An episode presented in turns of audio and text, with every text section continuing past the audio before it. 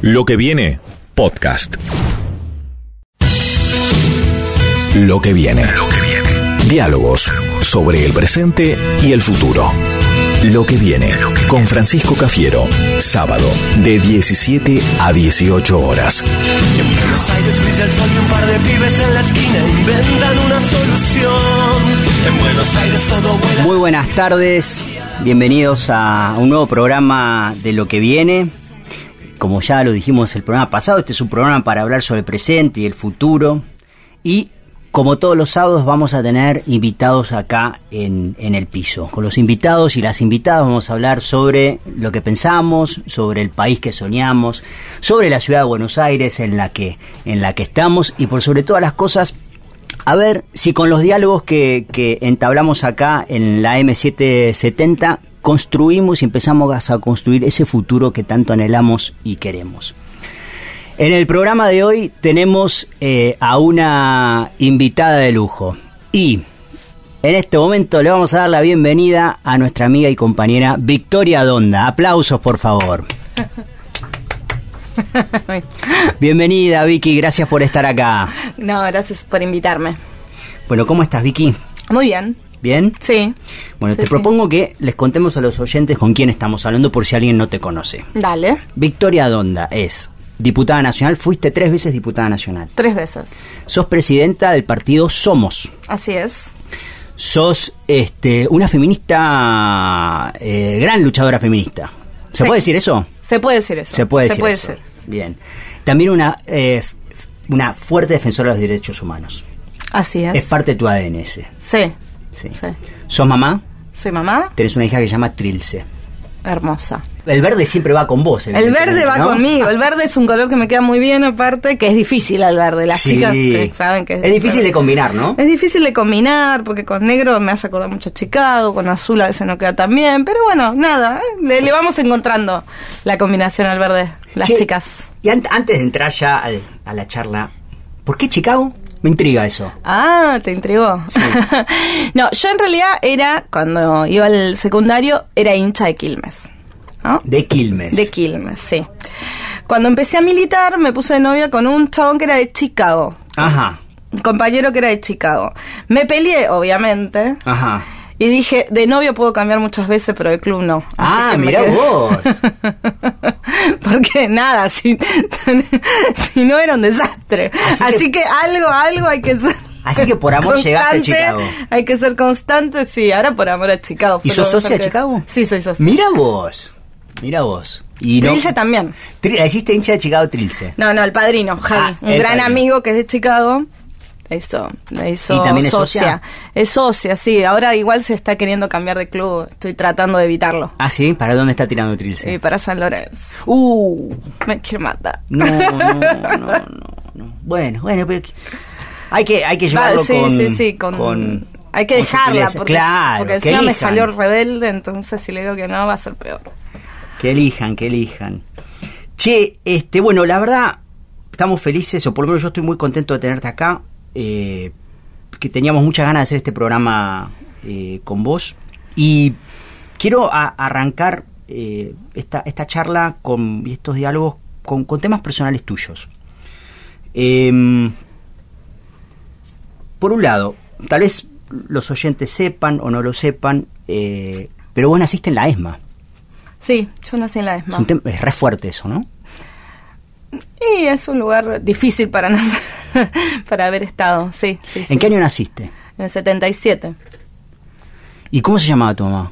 Mi mamá se llamaba María Hilda Pérez, le decían Cori. Cori. Y a ella la desaparecieron tiempo después de que vos A los naciste. 15 días. A los 15 días. Sí. Y según lo que pudiste reconstruir de, de esa de, de- de tu historia personal, ¿vos pudiste estar con ella esos 15 días? Sí, Sí, sí, estuve con ella esos 15 Mirá. días. mira. Siempre contás, eh, o te escuché muchas veces, eh, que cuando tu mamá te dio luz, lo, y, cuando, y cuando saliste, eh, gritó Viva Perón. Sí. ¿Es así? sí, eso sí. Bueno, eso cuenta. Sí, para que no le escuche gritar. Para que no la escuche gritar. Y, y llevándote a, a- al, al- a ese grito ¿no? del Viva Perón, ¿qué- ¿qué significa para vos el peronismo? ¿Qué es el peronismo para vos? El peronismo es un sentimiento que recorre una parte grande de la sociedad argentina, eh, que tiene por un lado una identificación política fuerte con un movimiento político, pero que tiene mucha parte de mística y de sentimiento, ¿no?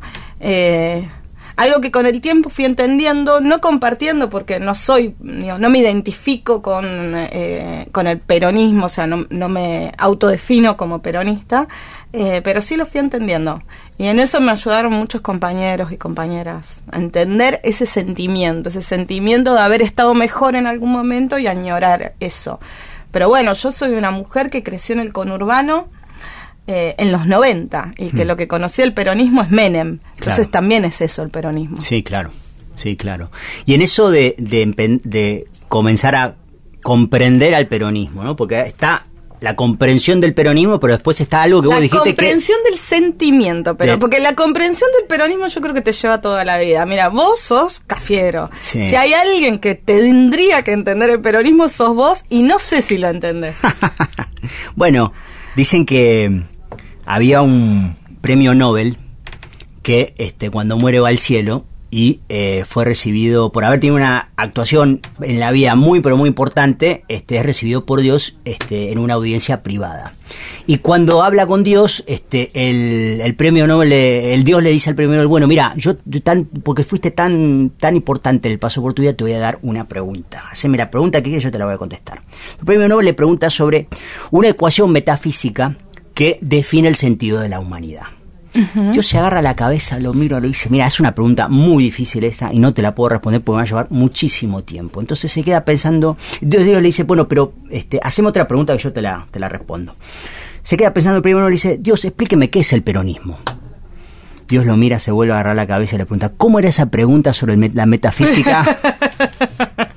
bueno, es Bueno, eso. pero más que la- es muy difícil de entender.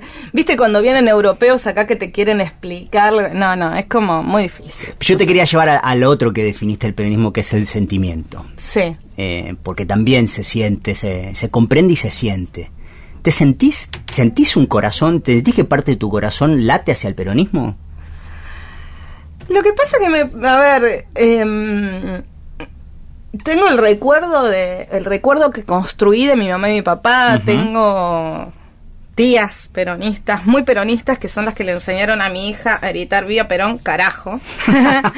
Eh, y lo que mi corazón late es cerca del pueblo, claro, el peronismo es parte de ese sentimiento popular, pero también late mi corazón cuando escucho a eh, el Quinteto Negro La Boca cantándole a los anarquistas del 20, también me siento identificada con ese movimiento popular que con los boinas blancas a principios del siglo pasado le dio el voto a una parte de la sociedad. También me siento identificada con las luchas de los sindicatos comunistas ante el peronismo, o sea, las luchas populares me identifican. El peronismo es parte fundamental de esas luchas populares. Y yendo al- a, a las cosas que te identifican, ¿cómo, cómo empezaste vos eh, a involucrarte en la política? ¿Cómo diste esos primeros pasos y, te diste cuenta que estabas militando? ¿Cómo fue lo tuyo? ¿Cómo te empezaste a involucrar en la política? Mira, yo me portaba re mal en el colegio. Sí. sí, era terrible. Pero era muy buena alumna, ¿no? Entonces se les complicaba. Iba a escuela de monjas, a las monjas se les complicaba qué hacer conmigo. Cada tanto me sacaban del aula y me mandaban a confesarme. Ajá. El pobre, y, sí, y tenía un profesor que era insoportable, que era el de historia, que cada vez que entraba me hacía bajarme la pollera, Jumper me levantaba, yo me, me acortaba la pollera, él me hacía bajarme la, o sea, que, que la pollera quede por la rodilla Ajá. eh, y tirar el chicle. Y después me sacaba del aula y me mandaban a confesarme. Entonces, el cura, que estaba harto de confesarme, porque aparte tenía 14 años, tantos pecados no tenía, eh, me empezó a enseñar historia, porque si no, no iba a saber nada de historia. No estaba nunca en las clases de historia. Sí. Y, mm, y era un tipo muy viola ese cura. Cuando cumplí 15 me regaló un libro del Che. Ah, mira qué interesante. Y, y me empezó a gustar la política desde... ah, yo leía el diario, era una nena que me interesaba. eso, sí. Y bueno, nada, así empecé a comprar otros diarios, no solo el que compraban en mi casa de crianza, que era La Nación. Empecé a comprar otros diarios, Página, por ejemplo. Y, y bueno, nada, empecé a mirar la historia desde otro lugar, no solo como me enseñaban en mi casa.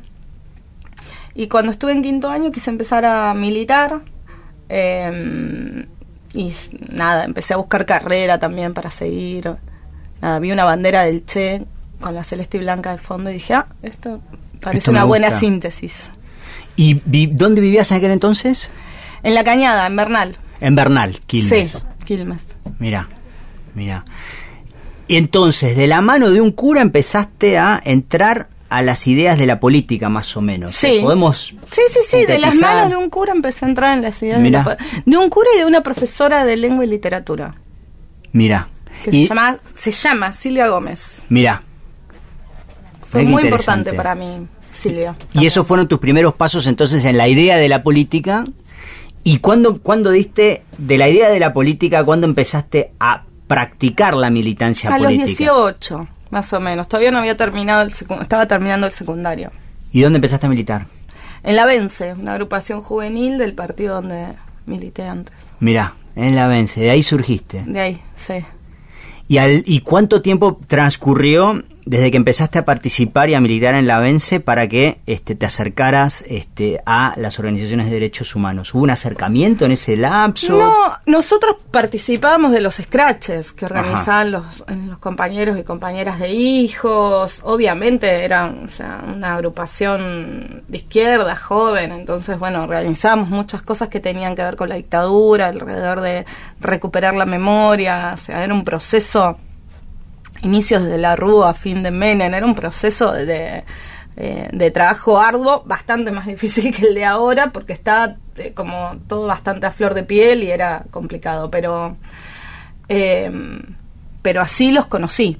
Yo nunca fui a buscar mi identidad, ¿no? yo no sabía que era hija de desaparecidos y nunca me imaginé que no era hija biológica de quienes me habían criado. Ujú, Mirá qué interesante. ¿Y entonces?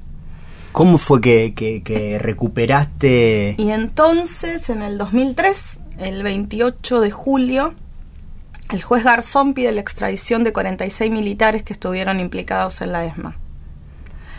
Em, y ahí mi apropiador, quien yo pensaba que era mi papá, decide pegarse un tiro, se pega un tiro, sobrevive y, mm, y bueno, ahí así me enteré que él había estado en la ESMA y a los tres días vinieron las abuelas de Plaza de Mayo y me dijeron que yo podía ser una de las nietas que ellos buscaban. Qué fuerte. Muy fuerte. ¿Y cómo, cómo te impactó eso? Mira, primero no lo quería creer demasiado, pensaba que había algún tipo de error. Enseguida me di cuenta que no podía haber ningún error. Y se me cruzaron un montón de cosas. Primero, uh, voy a tener que dejar de militar porque si mi papá es un represor, ¿qué hago? Después, si, si yo soy hija de desaparecidos, ¿qué hago? Y me voy a quedar sola. Y fue un momento muy... Fue como el peor momento de mi vida. So- lo único que te puedo decir es que era no podía dejar de temblar. Eso. Me sentía sola. Era como entender que estaba sola, que era huérfana. ¿Y pudiste, pu- pudiste hablar esto con, con los amigos, las amigas más cercanas, este, con las intimidades más, este, ma- más íntimas tuyas? Es decir, los- la, la gente más cercana a vos que vos digas, che, mira, yo confío este, en esta gente y, y comparto este dolor, comparto esta, este, este cambio total, ¿no? Porque es Sin un mis cambio... compañeros no, no hubiese... O sea, nadie puede pasar esto solo. Yo no estuve sola, nunca estuve sola. Militaba, estaba organizada, milito, estoy organizada, lo hacía antes, sabía lo que había pasado en la Argentina y sola no estuve. Nadie puede estar solo y superar algo así. Mm. ¿Y con tu y con tu familia biológica pudiste empezar a hacer este, el camino de- del reencuentro en aquel momento? No, bastante tiempo después lo pude hacer. Eh, porque bueno, a mí no me faltó nada, Fran, ¿eh? Yo tuve, tengo de todo. En un momento dije, ay, el ADN de vuelta, por favor, porque no da tener un tío represor. Ajá. Eh, y bueno, dentro de mi familia biológica, el que está en Buenos Aires eh, es Adolfo Donda, que era jefe de los grupos de tarea de la ESMA. Eh, o sea, mi ti- el único hermano de mi papá, eh, mi papá se llamaba José María Donda Ujú. Tigel.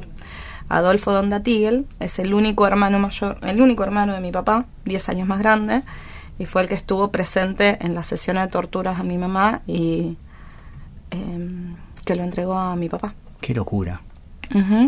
Entonces la verdad es que era difícil. Él la cría después a mi hermana biológica, con quien hoy tengo una muy buena relación, pero que nos costó mucho construirla. Ajá. Mi abuela vivía en Toronto eh, y yo no tenía DNI, así que tampoco me dejaban viajar ni tenía visa.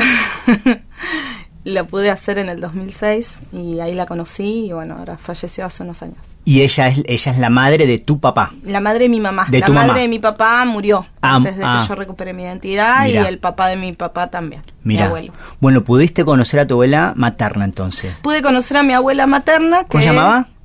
Leontina Puebla. Leontina, mira qué nombre. Leontina Puebla, aparte hermoso. Nombre y el apellido combinaban. Em, sí, la pude conocer. Qué bueno, A Leo.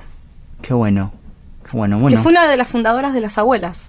Ah, mira, ella, ella es mi- miembro fundadora de las abuelas. Sí. Mira qué dato, no sabía eso. Es de las 14 que se sentaron las primeras que empezaron a armar abuelas. Sí. Mira vos. No, no, la indiferencia política no es una característica de mi familia, te digo, ¿eh? De un lado del otro, de algún lado hay que... Sí, sí, sí, está bien. Está bien. Y ahora, yendo a lo que tiene que ver, sí, con las identidades fuertes en la política, vos también construiste un perfil eh, muy identificado y estás muy identificada y tenés un camino hecho con el feminismo en la Argentina. ¿Cómo, cómo, te- cómo empezaste a construir ese camino? ¿Cómo, ¿Cuándo te diste cuenta que este, te sentías feminista? ¿Empezaste a, a levantar esa bandera? ¿Cómo, cómo fue eso también? ¿Cómo, cómo, fue, cómo se terminó siendo parte de tu este, actividad política eso? Mira, al principio me costó bastante porque yo venía con una formación de izquierda más clásica, si querés, y siempre la contradicción principal tiene que ver con eh, la acumulación de capital y la pobreza, la riqueza, el proletariado y la burguesía y Sí. esas cosas, eh, que es cierto, ahí están, pero también hay una cuestión transversal y el tema de la transversalidad en lo que nos pasa a las mujeres y en identificarnos con el feminismo y tener una mirada sí, de clases sociales en la sociedad, pero también una mirada feminista para poder leer en esa clave qué es lo que pasa hacia el interior de cada uno de los sectores, eh, primero me pasó por el cuerpo, como todas las mujeres. O sea, nosotras todo primero, y creo que en parte tiene que ver con que el patriarcado nos enseña a poder, eh, digo, nos, nos, eh, obviamente nos somete y nos da muchas cosas que no están buenas, pero para sobrevivir tuvimos que hacer algunas cosas, ¿no? Redes, aprender a leer qué es lo que nos pasa. Eh, y así me empecé a involucrar más en el movimiento feminista y a tener una lectura del feminismo popular no de ese feminismo que niega las raíces latinoamericanas, que niega a las compañeras de los barrios más humildes, sino como una lectura diferente desde el feminismo. ¿Y cómo evaluas vos todo este gran movimiento transversal que, que empezó a, a florecer cada vez más y más en, en- en la actualidad de, de las, de las, mu- las mujeres? ¿no? Mira, ¿Cómo lo evaluás? Eh, yo creo que es una revolución que llegó y que cada vez se viene profundizando más. Que algunos no se dan cuenta que hubo una revolución en nuestro país y que es lógico, pero que tampoco nos damos mucha cuenta nosotras.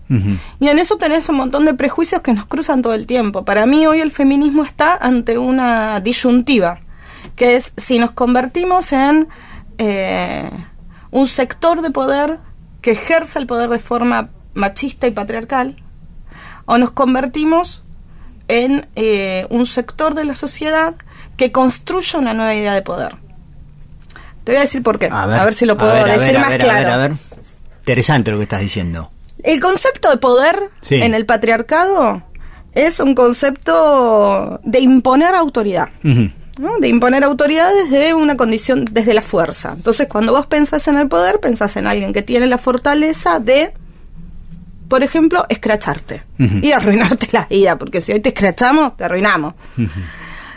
A mí me parece que desde el feminismo hoy tenemos la eh, responsabilidad de hacer que ese ejercicio del poder sea diferente. Y te voy a decir por qué. Para mí el poder es algo muy sobre lo cual tenemos que reflexionar mucho las mujeres. Si no corremos el riesgo de convertirnos en lo que no queremos, que es en esa forma de, ejercer el poder masculino, ¿no? Mira, yo tengo una, o sea, una imagen que la uso a veces, que es el poder es como vos andás en bici. Sí, hace mucho que no ando, pero sí ando. Bueno, eh, ¿usabas asiento prostático? Asiento prostático. De bicicleta. El asiento prostático. normal. bueno, el asiento prostático, el de hombre, es que el que tiene un agujerito en el medio. Pone, no sé, que no, no lo. Ah, bueno. bueno, no sé. bueno el, siento y ando, qué sé yo. No, no, el asiento de hombre es el que tiene un agujerito en el medio para que les resulte más cómodo. Ajá. ¿No? Porque bueno, por una cuestión biológica, necesitan estar más cómodos en la bicicleta, sobre todo en esas bicis que... Eso es el poder. El poder está diseñado para un hombre no está diseñado para las mujeres. ¿Qué nosotras podemos hacer ante una bicicleta con asiento prostático? Nos sentamos en el asiento y decimos que nos queda cómodo. Y chicas, no es cómodo. O sea, no es cómodo el asiento ese, no es cómodo para nosotras. O no nos sentamos en la bicicleta, nos quedamos a un costado y dejamos que los hombres sigan ejerciendo el poder y montando las bicis. O agarramos el asiento, lo tiramos y usamos otro que sí nos quede cómodo. Y para mí, esa es la imagen del poder. El desechar esa idea de poder ejercicio en forma masculina y construir una nueva forma de ejercer el poder. Mirá cómo fuimos de, del movimiento feminista a la, una discusión de poder a terminar hablando de los asientos de la bicicleta. ¿Viste? me sorprendiste. Ah. Me sorprendiste, totalmente, totalmente. Che, este, bueno, entrando ya, o sea, la, la, la, agenda este, feminista tuya va, va de la mano, es parte de tu, de tu construcción, de tu identidad. Eh, corregime también si me equivoco con esto, ¿no? Este, con lo que estoy diciendo. Pero fuiste tres veces, sos tres veces diputada. Sí. Consecutivamente fuiste electa tres veces. Tres veces. Qué importante. Sí, aparte empecé muy chiquita. ¿Qué edad tenías cuando fuiste electa diputada? Contanos. 27. Wow. ¿Y cómo fue eso? Jurar en el Congreso, tener 27 años. Y fue muy emocionante porque además juré el 19 de diciembre. Del 2007 fue eso, ¿no? Sí. Entonces juré por, bueno, por los compañeros y compañeras que fueron víctimas en la represión del 19 de diciembre del 2001, por mi mamá, mi papá. Se hizo un juramento larguísimo. Se querían matar porque no se usaban tanto juramentos largos. Eh, y fue difícil, sí. Fue así como. ¿Y te, Y te, y, te pudiste acostumbrar eh, rápido a la, a la agenda parlamentaria, a entender de que eras diputada, que habías sido electo por el voto popular. No, no, no, no, no, no, nada de eso. Ni me, ni entendía demasiado de qué iba. Sí, trataba, o sea, sí, trabajábamos mucho y hacíamos un esfuerzo, pero bueno, también era difícil, era difícil ir en ponerse eh, en una comisión eh, donde todos me decían, nena, a ver, dale, nena, habla. Eh, Qué ninguneo eso, ¿no? Oh, es terrible, sí. No sé, subir al ascensor de diputados y que venga el de seguridad y te diga, discúlpame, pero este ascensor es para diputados. Soy diputada, ¿no? eh, sí, sí, era difícil. Fue difícil eso, ¿no? Sí, sí. Bueno, para así todo, eh, no trabajaste un montón, presentaste un montón de proyectos de ley. Sí. Ahora, si yo te pregunto, de los proyectos de, ley que hayas presentado eh, o que hayas acompañado, porque muchas veces pasa que uno lleva una iniciativa parlamentaria este, y otros u otras diputadas también llevan algo parecido y se, se, arman, este, se fusionan proyectos, se arman proyectos en común. ¿Cuál de todos los que presentaste o que este, conjuntamente acompañaste, conjuntamente presentaste, eh, sentís, y que haya sido aprobado, sentís que le hayan cambiado la vida a, mucha gente? Es re difícil, porque en 12 años imagínate que voté un montón de leyes de las cuales me siento orgullosa. Algunas no se implementan. La ley de prevención contra la violencia de género, que la votamos en el 2009 y acompañé, no se implementa, no tiene presupuesto. Entonces no le cambia la vida a nadie porque es letra muerta, está en un cajón esa ley. Esa ley hay que implementarla.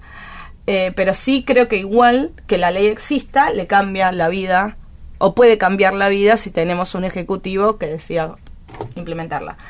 Eh, yo creo que para mí, en mi historia personal y en la historia de la revolución que hoy estamos viviendo, sin duda la legalización del aborto es el proyecto de ley más importante que presenté y que además tengo el orgullo de encabezar eh, la presentación, ya van dos veces.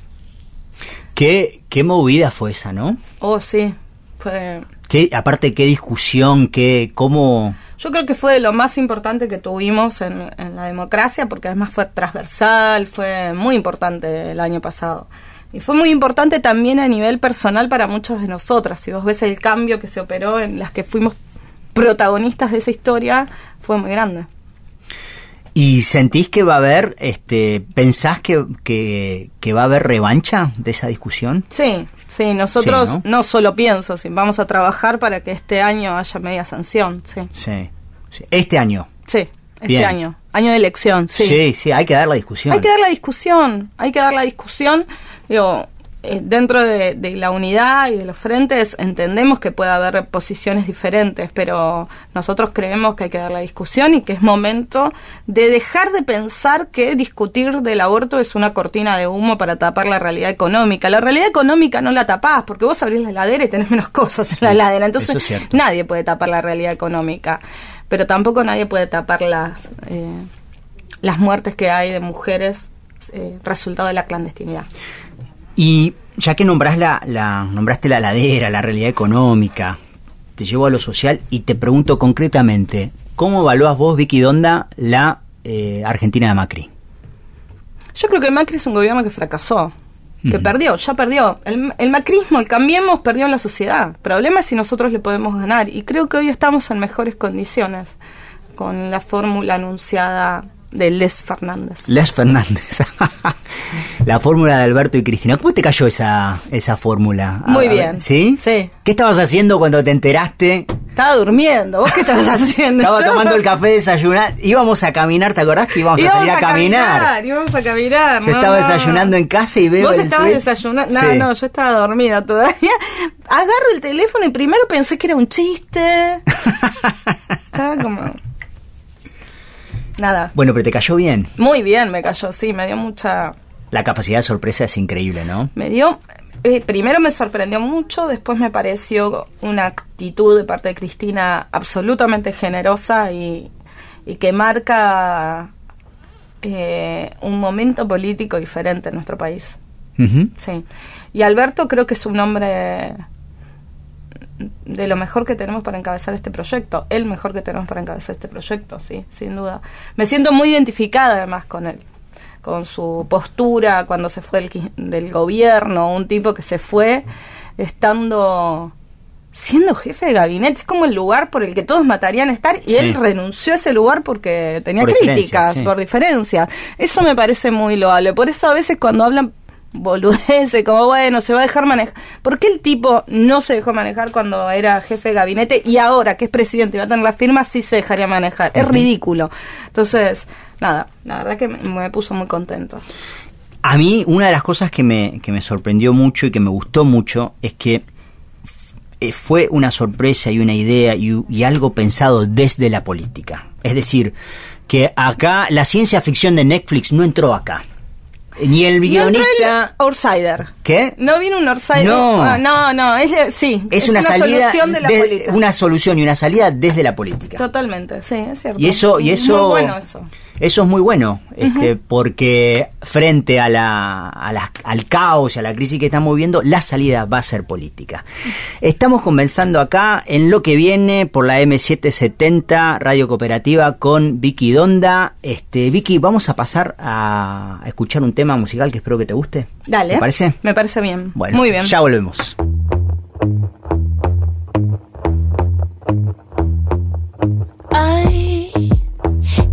Quiéreme de a poco, pero que no me dé cuenta y que nadie sepa. Ven y cuídame, pero que parezca que me estás haciendo daño. Amárrame. Aquí vamos, que no te gustó. Dame una mirada y luego vuélvete lejana. Y sin querer, búscame y déjame. Llámame, pero no me hables, bésame y ahógame.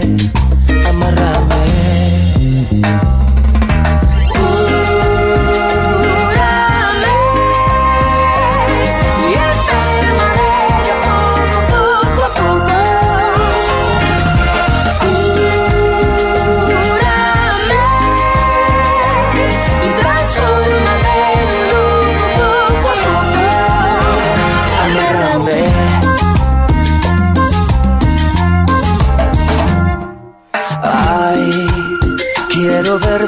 Ver tu perversión. Hasta dónde llegas, hasta dónde me has llevado. Ignórame, ven y pierde la razón. Quiero que me ruegues y me mires a los ojos. Dame la espalda,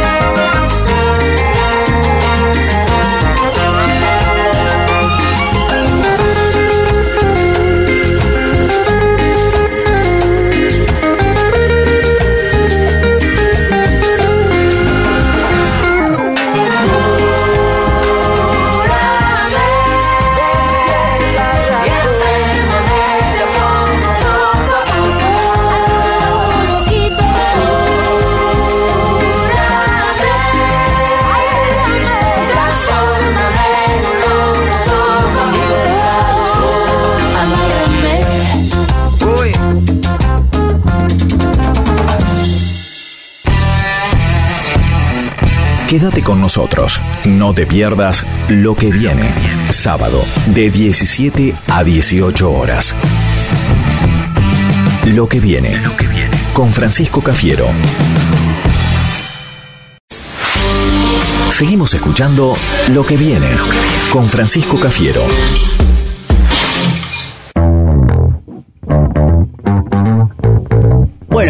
Acá estamos de vuelta en la M770, en lo que viene, con conversando con nuestra invitada de esta tarde, con Vicky Donda. Acabamos de escuchar a Mon Laferte, la canción se llama Amárrame. ¿Te gustó esa canción? Me encanta, sí, me gusta mucho Mon. Ah, mira, Me gusta la historia de ella, es una mujer eh, luchadora, así, muy... de Brasil ella. No, De, no. Chile. De Chile, Vos pensé me que era de. Brasil, pero no, no. Ah, yo pensé que era brasilera, perdón. No, Ah. Chile. Chilena y la pegó así en México. Ah, mira vos. Mirá Una, ella se hizo muy conocida en Chile en un en uno de estos programas tipo mm, cantando por un sueño, bailando Sí, por algo sí. de eso. Eh, se hizo muy conocida, después tuvo cáncer, tuvo Ah, cáncer mira. de mama. Mirá. Después se fue a vivir a México, empezó a tocar en bares y ahí la descubrí, la, la volvieron a encontrar, la reencontraron y bueno, ahora la pegó así muy bien. Y tiene toda una mezcla mexicana-chilena muy interesante. Mirá, mirá, mirá. Bueno, le pifié mal entonces en el punto geográfico No, de la está región. bien, está bien, vos pero te, tiene. sentís, te, te querés ser brasilero, todo bien, pero no, no, es chilena, es chilena. No, no, recién- Pero sí, usa muchos eh, recursos eh, de Latinoamérica. Latinoamericanos, claro. Sí, Sí, la tranquilamente la es podés muy- ubicar en cualquier país y La va. música es muy, muy buena. muy Qué buena. bueno. Escúchenla. Bueno, vamos a empezar a, a- a bajarla en el Spotify entonces. Dale. Che, Vicky, eh, bueno, estábamos hablando de la, de la gestión de Macri y habíamos dicho al inicio del programa que presidís Somos, tu Sí. un partido eh, nuevo, ¿no? Porque es un partido nuevo. Sí, es un partido nuevo. Sí, sí, muy nuevo. Eh, ahora hay un acercamiento de Somos hacia este, sectores del peronismo, este, van a ser parte de este gran frente eh, electoral que se está armando. Sí, claro, nosotros creemos que la puerta de salida de la crisis se construye con unidad. Eh, y que eso es lo que tenemos que hacer. ¿Y cuál es, ahora, yendo al- al- algo más concreto desde lo político eh, electoral, eh, ¿cuáles, fu- ¿cuáles han sido los motivos para el acercamiento de Somos a eh, esta, esta apuesta por la unidad? Macri. Creo que es el motivo principal. Gracias, Macri. Macri, el macrismo, la crisis económica en la que nos fue eh, embarrando cada vez más, la crisis social, la crisis política. eh, Creo que lo que hay que entender es que no solo estamos en un nuevo momento en Argentina, sino en la región y en el mundo. Te diría que la elección de ayer en Francia muestra que no solo es un fenómeno regional, sino que se extiende por lo menos a una parte de- del occidente y que si desde los sectores progresistas, de centro izquierda, populares, no somos capaces de eh, eh, identificar objetivos comunes e ir por ellos, eh, no es que del otro lado no juega nadie.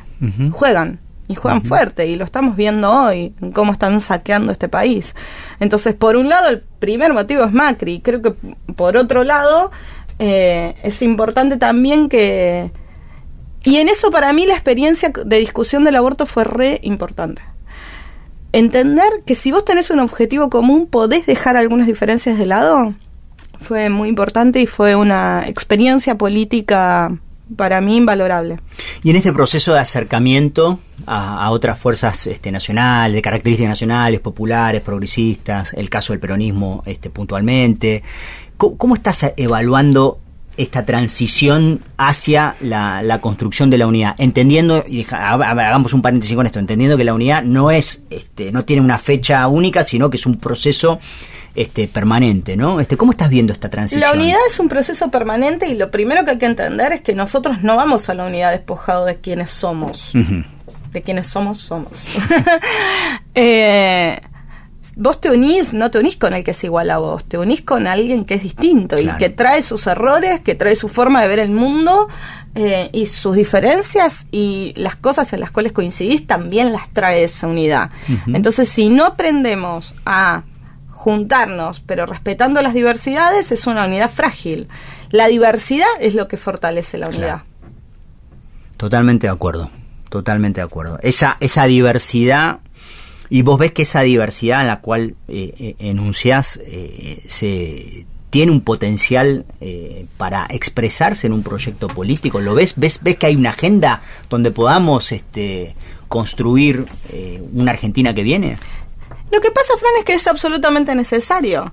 Nosotros no podemos vivir en el 2019 pensando que estamos en eh, 1919. Ujú. Y el mundo se diversifica cada vez más. Las tecnologías producen que se diversifique la mirada del mundo. Porque cada uno con el teléfono en la mano tiene una herramienta, una ventana al mundo que lo mira y lo interpreta como cada sujeto quiere. Entonces, si vos no tenés frentes capaces de expresar esa diversidad, esa pluralidad que hoy hay en la sociedad, eh, no podés representar a, la mayoría de la sociedad y para gobernar hay que representar a la mayoría de la sociedad y respetarlos. Si nosotros lo que hacemos es ponernos enfrente al que piensa parecido en algunas cosas y distinto en otras, tenemos un problema. Acá yo creo que la única grieta que realmente tiene que existir en la sociedad es los que están del lado de un Estado fuerte que representa a la sociedad y los que están del lado de las multinacionales. Que eso también existen, ¿eh? Bueno, ahí lo tenés a Peña, lo tenés a los Macri, lo tenés a Larreta. Esos son. Bueno, esa es la única grieta que tiene que haber. Después, hay cosas que podemos ir arreglando. Mira, yo soy eh, de las que piensan que el modelo extractivista le hace mucho daño a un modelo popular de país, de crecimiento, de crecimiento económico. Ahora entiendo que hay otros compañeros y compañeras que no lo ven eso. Y mientras estemos los dos con que el Estado tiene que ser fuerte, después me voy a sentar a discutir sobre si el modelo vaca muerta es el único viable para la Argentina o es el mejor para la Argentina o no. Lo nombraste la reta. Sí. Eh, estás caminando a full la ciudad de Buenos Aires. Sí, estamos caminando juntos. Junto con una banda muy linda de compañeras y compañeros, este, estamos y hemos conformado Ampliar. Así es. Eh, y está el sueño, está la idea de construir un- una propuesta política, un proyecto en la ciudad de Buenos Aires, este, y que eh, Victoria Donda sea eh, candidata a jefa de gobierno. ¿Se puede decir eso? ¿Podemos decirlo? Sí, podemos, Podemos decirlo. Podemos ¿no? decirlo, sí, sí, sí. está muy bien. Digámoslo, digámoslo. Está muy bien. Animémonos. Animémonos, exactamente. Ahora, eh, nunca hubo en la ciudad de Buenos Aires una mujer que eh, gobierne. No, Nunca no hubo. ¿Cómo, cómo te imaginás eh, un gobierno, una jefatura en la ciudad de Buenos Aires gobernada, encabezando vos este, esa jefatura? Primero creo que va a tener, o sea, creo no, va a tener otras prioridades y no las prioridades que marcaron estos 12 años de gobierno Macri Larreta. Ujú. Eh, y las prioridades se construyen entre todos. En eso, todas y todos. En eso me parece que el, la, esta, que hablábamos al principio, es ver con todo. Esta forma de construir poder más transversal y en redes que las mujeres sabemos hacer. No digo solo las mujeres por excluir a los hombres, sino que las, a ver, el ser mujer te muestra cómo cuando vos te pones a reflexionar sobre tu vida, parte de tu vida de lo que sos depende de otra persona, no solo de vos. Y a veces a los hombres les cuesta identificar esto, pero es resultado del propio patriarcado que les enseña que solos pueden, que tienen que ser Superman, digamos, es eso. Nosotras entendemos que para salir a laburar alguien te tiene que cuidar los pibes, que eh, si querés eh, no ascender en tu carrera, en tu profesión y tenés padres que son y madres que son adultos mayores, necesitas a alguien que te ayude a cuidarlos. En general es otra mujer, a veces no, pero en general la mayoría de las veces es otra mujer. Entonces el trabajo en redes y el incorporar a la mirada de la gestión, la mirada de muchos y muchas, es muy, me parece que puede ser muy positivo. Y esto significa armar equipos, armar equipos de trabajo, saber trabajar en equipo. Eh, yo soy una mujer que soy abogada, que hace 12 años soy legisladora, pero que entiendo que la fortaleza nuestra es que somos un equipo de trabajo. Que somos un equipo de trabajo donde hay algunos que saben más de algunos temas y otros de otros, pero que ese equipo hay que dirigirlo hacia algún lado. Y el tema es ponernos de acuerdo hacia dónde. Y creo que en lo que estamos de acuerdo es que no queremos más esta ciudad de Instagram. Porque la verdad es que la ciudad de Buenos Aires está buenísima para el Instagram. Pero para vivirla, bueno, los que viven acá se dan cuenta. Ves una ciudad muy cara, ¿no? Una ciudad cara, una ciudad desigual, muy desigual. Una ciudad donde hoy, bueno, nosotros estamos en un barrio donde eh, no hay vereda en la que camines sin que haya gente durmiendo en la calle. Colchones con mamás, con nenes, con bebés, con... Eh, sí, una ciudad que duele, la verdad es la ciudad que duele. Y es la más rica de todas, ¿no? Y es la más rica de todas y sin embargo es la más desigual también. Eh, mirá, me pasó hace un tiempo atrás que la mamá de mi mejor amigo y un gran compañero tuvo un problema de salud. Y terminó cuatro días, tiene PAMI, y terminó cuatro días internada en el Pena, donde la atendieron muy bien, porque los profesionales que tenemos en los hospitales públicos acá son brillantes. Pero estuvo cuatro días en una camilla en un pasillo de la guardia, con un problema cardíaco muy importante. Eh, y no es que no tenía nadie que se ocupe, ¿no? Tenía, o sea, había gente alrededor tratando de resolver su situación de salud. Ahora, vos pensás en la cantidad de adultos mayores que hay en la ciudad y en cómo está el sistema de salud público y, los lugares que tienen eh, contrato con PAMI para poder atenderlos y atenderlas. Pensá en los pibes que se quedaron sin vacantes en los que viven en barracas y se tienen que subir a un micro para ir hasta una escuela no sé dónde porque no tienen vacantes, en los pibes que tuvieron que salir el año pasado a defender los profesorados o las escuelas secundarias nocturnas. Digo, esas cosas son las que duelen en la ciudad que eh, más recauda del país. Y cómo, y cómo también afecta la, la agenda de la inseguridad, ¿no? Que corta transversalmente a todos los barrios de la ciudad de Buenos Aires. Sí, corta transversalmente a todos los barrios, pero te diría que afecta más a aquellos barrios más vulnerables. Sí, claro. y que el progresismo en eso, los sectores populares en eso, tenemos una deuda. Y nos tenemos que hacer cargo. Nosotros no hablamos de seguridad. Sí. Nos da vergüenza. Sí. Entonces, si yo digo, Mira, yo vivo acá cerca, yo vivo a media cuadra de donde le pegaron el tiro al turista sueco. Ajá. ¿Te acordás? Hace Sí, unos meses claro. atrás que le- Bueno, Sí, claro. eh, si vos le preguntás a mis vecinos si quieren más policía en la calle, todos mis vecinos te van a decir que sí. Yo vivo en Montserrat, o sea, barrio, aparte una cuadra oscura. Eh, si me preguntas a mí, y la verdad es que el problema es que yo quiero más policía en la calle, pero ¿qué policía queremos? Porque esta nueva policía de la ciudad de Buenos Aires, donde vos tenés hace un par de semanas, mataron al custodio, hirieron a un diputado que después murió, Sí. donde tenés un policía que llega a una escena de esas características y no para el auto donde están los... Ponele que no vio de dónde vinieron los disparos, pero por lo menos para a, a los tipos que están al costado en el auto de testigos, ni de testigos los paró. ¿Alguien se puede sentir seguro con esa policía? Si no puedes caminar por la calle de Congreso a las 7 de la mañana, ¿alguien puede sentir que esta policía te da seguridad? No. Y los, la estadística te dice que no, porque de hecho no es una ciudad más segura. Entonces, el concepto de seguridad, de seguridad ciudadana, es un concepto que tenemos que transformar, en el que nos tenemos que meter, y por eso estamos construyendo un plan de seguridad ciudadana, porque es una de las zonas más críticas. Y te diría que en esto hay que hacerse cargo que no hablamos porque nos da algún plurito, pero que tampoco hablamos porque no entendemos que la seguridad es un derecho humano básico para poder ejercer el resto de los derechos. Porque yo que fui a la facultad, cuando te levantás a las 7 de la mañana, 6 de la mañana, tenés que ir hasta la parada del colectivo y sos mina, te da miedo. Entonces, vos no podés ni ejercer tu derecho a educarte porque te da miedo y necesitas que un padre, un hermano, un vecino, uno, alguien Te te, acompañe. a la parada del colectivo. Bueno, no, necesitamos una ciudad más segura. Sí, ir hacia una ciudad normal, ¿no? Eh, es decir, que, que esto que vos estás planteando, que, que levantarse a las 6 de la mañana para ir a, a la facultad o para ir a laburar y siendo mujer, este, tengas que ir a, a que alguien te acompañe a la parada de colectivo porque es inseguro, es- no es de una ciudad normal, ¿no? Es una... Sí, no sé si no es de una, no es de una ciudad vivible. Yo creo que necesitamos una ciudad donde, si nosotros logramos construir una ciudad donde los... La, la vida es como esta, ¿no? Sucesión de distintos momentos de la vida, pero hay momentos de mucha fragilidad. La niñez y los adultos mayores. Sí. Si vos, si logramos construir una ciudad donde los niñas, niñas y los adultos mayores eh, se encuentren bien y puedan vivir con dignidad, vamos a construir una ciudad para todos y todas, que es lo que queremos.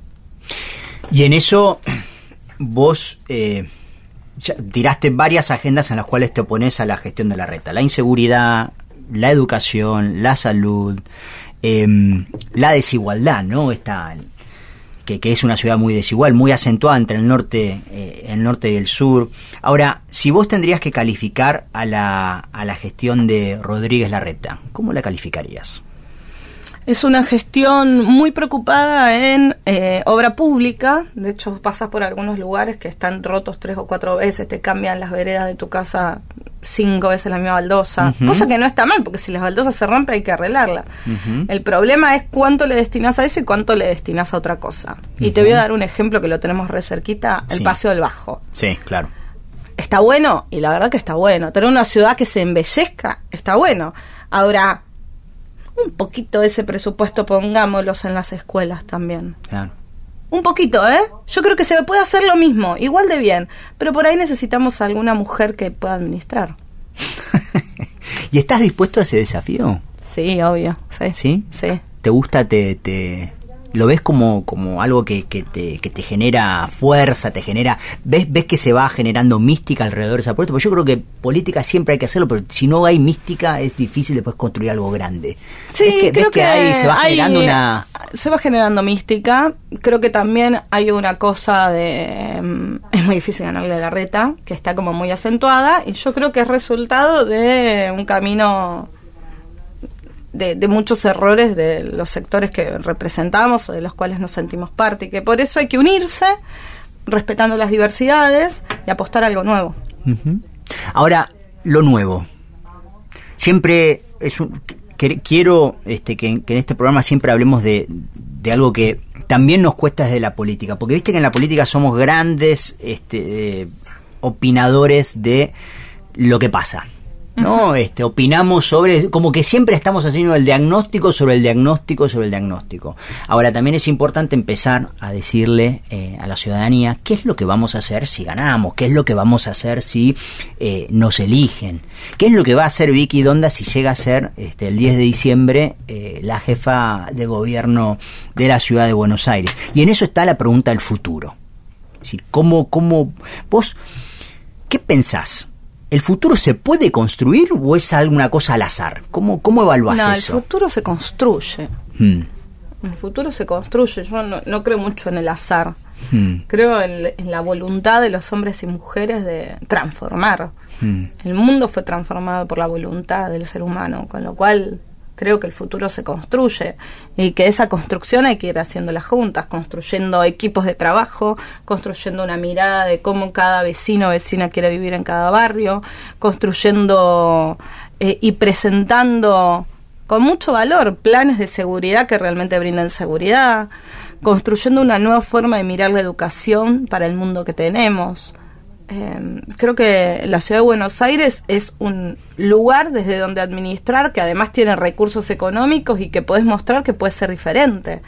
Nosotros vivimos en una ciudad de espalda al río, tenemos un riachuelo contaminado, o sea, y vos vas a otras ciudades del mundo y no ves esto, y por ahí el ingreso no, no dista demasiado del el ingreso que tenemos nosotros y nosotras. No sé, vas a Bilbao y ves que si ellos pudieron recuperar la ría eh, para que sea un lugar vivible para la gente, ¿por qué no lo podemos hacer nosotros?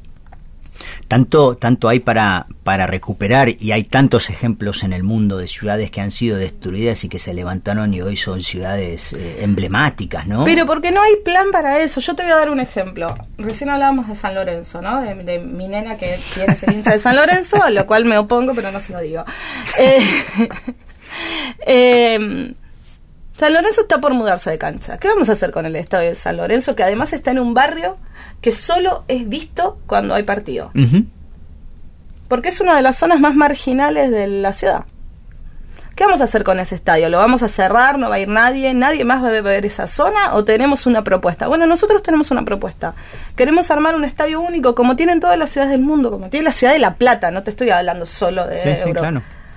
Ahí es un buen espacio para tener un estadio único. Puedes hacer un comodato con San Lorenzo y digo, tenés un espacio para fomentar deportes que bajen los niveles de violencia, sobre todo en las partes más vulnerables con los jóvenes. ¿Qué deportes? El rugby, por ejemplo. Eh, puedes tener un estadio para las personas que practican rugby, que no lo hay en la ciudad. Digo, no lo hay accesible, público, que sea abierto. Entonces, hay para hacer en esta ciudad hay muchísimo. Lo que pasa es que priorizan el negocio inmobiliario.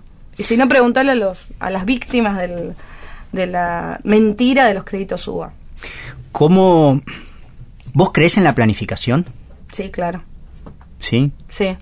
¿Te imaginás este, un, un programa eh, trienal, quinquenal, eh, o de cuatro años, ponerle de planificación concreta este, urbana para la ciudad de Buenos Aires? Cuatro años me parece poco, creo que tienen que ser programas más largos. El problema es que eh, se ha priorizado siempre el corto plazo, entonces en Sí. lugar de kilómetros de subte tenés kilómetros de metrobús, que están muy bien el metrobús, digo, le- la verdad es que yo que uso el metrobús de la 9 de julio, eh, te mejora el tiempo en, la que- en el que llegás, eh, Digo, creo que no, no está mal. El problema es que no hay subtes, que el sistema de subte está colapsado No y terrible. Sí. Entonces, cada vos vez más caro, ¿no? si vos no planificás a largo, a mediano y largo plazo, eh, por una cuestión de egoísmo eh, electoralista, eh, tenés la ciudad como la tenés, que es imposible trasladarse de un lugar a otro. Estamos conversando y cerrando ya esta conversación, se nos va pasando la hora con Vicky Donda. Vicky, eh, me, me quedo con muchas otras preguntas para hacerte eh, y para seguir este, charlando con vos, este, que seguramente lo haremos en alguna otra oportunidad acá en el piso. Sí, seguro. Y daremos siempre la discusión donde tengamos que darla, en la calle, en los debates, en, en las asambleas, hablando el mano a mano con los vecinos, que eso es algo que, es fundamental eh, de cara a lo que se viene. Te agradecemos acá en lo que viene que te hayas este, acercado. Eh, antes de despedirnos, dos cosas. El agradecimiento a eh, la producción, a María Eugenia Rosigallo. a Víctor Santamaría, a Martín Signa y a la operadora. La mejor productora y la mejor operadora. y a la operadora Luciana de la Calle, agradecerles de corazón este, acá lo dice Vicky Donda, las mejores este, que se puede pedir. Eh, y Vicky, te queremos este, proponer que cerremos esta, esta conversación con una canción que quieras este, escuchar. Bueno, estuvimos hablando mucho de la ciudad de Buenos Aires. Yo te voy a pedir una canción de una gran artista argentina pero que le canta a la ciudad en esta oportunidad, que es Julieta Lazo, y la canción se llama Buenos Aires, vos quién sos. Vamos con eso, muchas gracias y nos vemos el sábado que viene.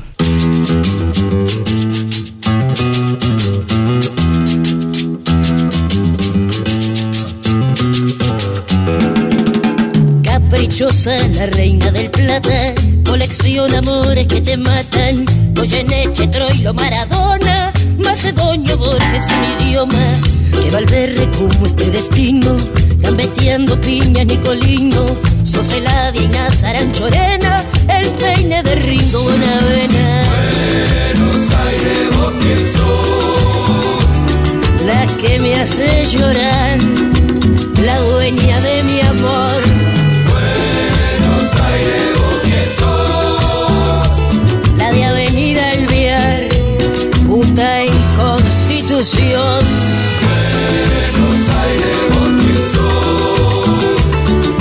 La risa de Gardel, las manos de Perón. Buenos Aires, vos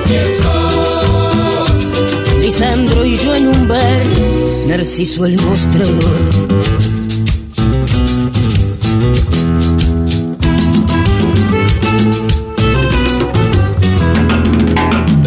alergia cada primavera, coche que te pisa, bondi que no frena, Soserati, Charlie, Luca Prodan, Nelio Marimansi, Ferrer y Piazzola, reino del revés de María Elena, ya no habrá más olvido ni pena, clase media, progra y remolona, merca que acelera las neuronas.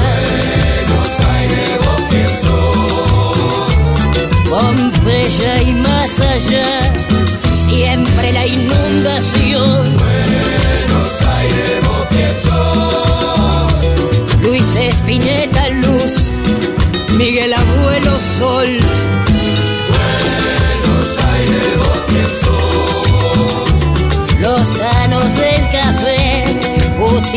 contra Dios. Buenos Aires, Martín de Villarreal, los pibes cromañón.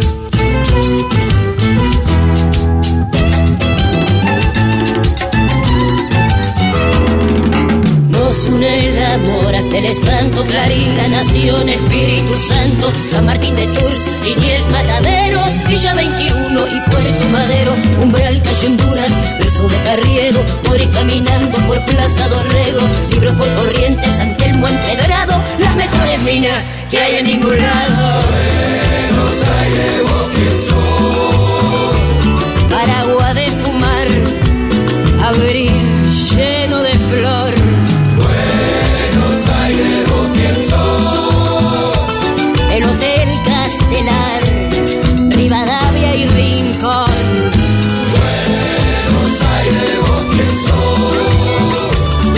Sos Lugano 1 y 2, el tripa con limón.